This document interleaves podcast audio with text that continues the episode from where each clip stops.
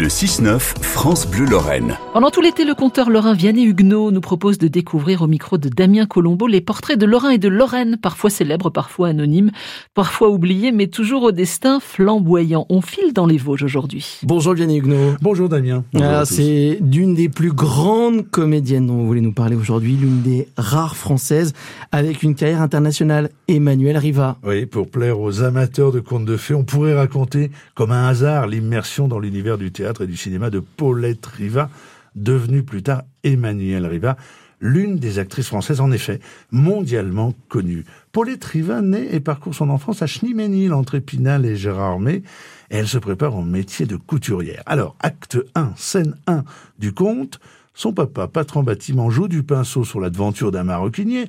Le commerçant, qui est également directeur du théâtre de Remiremont, demande à Alfredo Riva, vous ne connaîtriez pas une jeune première? Acte 1, scène 2. Le paternel, pourtant pas très chaud hein, à l'idée de voir sa fille monter sur les plans, répond au maroquinier, bien sûr, il y a ma fille. Et voilà Paulette engagée dans la troupe.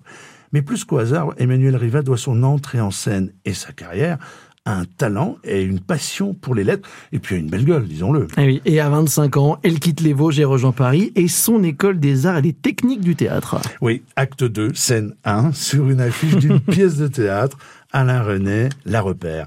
Il l'embarque en 1958 dans l'aventure de Hiroshima, mon amour, film grandiose, hein, scénarisé par Marguerite Duras, et qui va bouleverser le cinéma mondial. Film aussi interdit dans un premier temps à Cannes, pour ah ne pas froisser les Américains. Et puis, il sera quand même projeté in extremis et il recevra le prix de la presse internationale. Alors, pour Emmanuel Riva, qui, vient d'avoir 30 ans et qui tient l'un des deux principaux rôles de ce film, la consécration est d'entrée de jeu internationale. Le succès du film la propulse et bizarrement l'étouffe aussi un peu.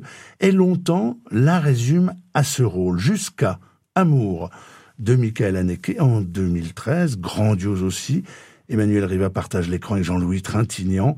Et pour ce presque dernier rôle, elle décroche le César de la meilleure actrice et une nomination aux Oscars. À la mort d'Emmanuel Riva en 2017, biographes et nécrologues, trop souvent, à mon avis, n'évoqueront que l'alpha et mmh. l'oméga, liés par ce mot amour.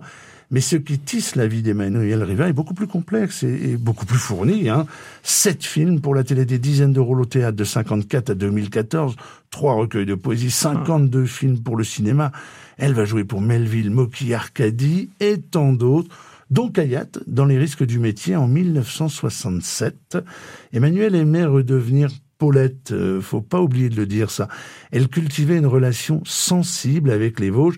Et ses voisins, Romary Montin, racontaient, euh, j'en cite, euh, je cite l'un d'eux, elle vivait seule, elle était tranquille, elle aimait les Vosges, la campagne, la nature, les animaux, s'occuper de son jardin et de ses fleurs. Merci.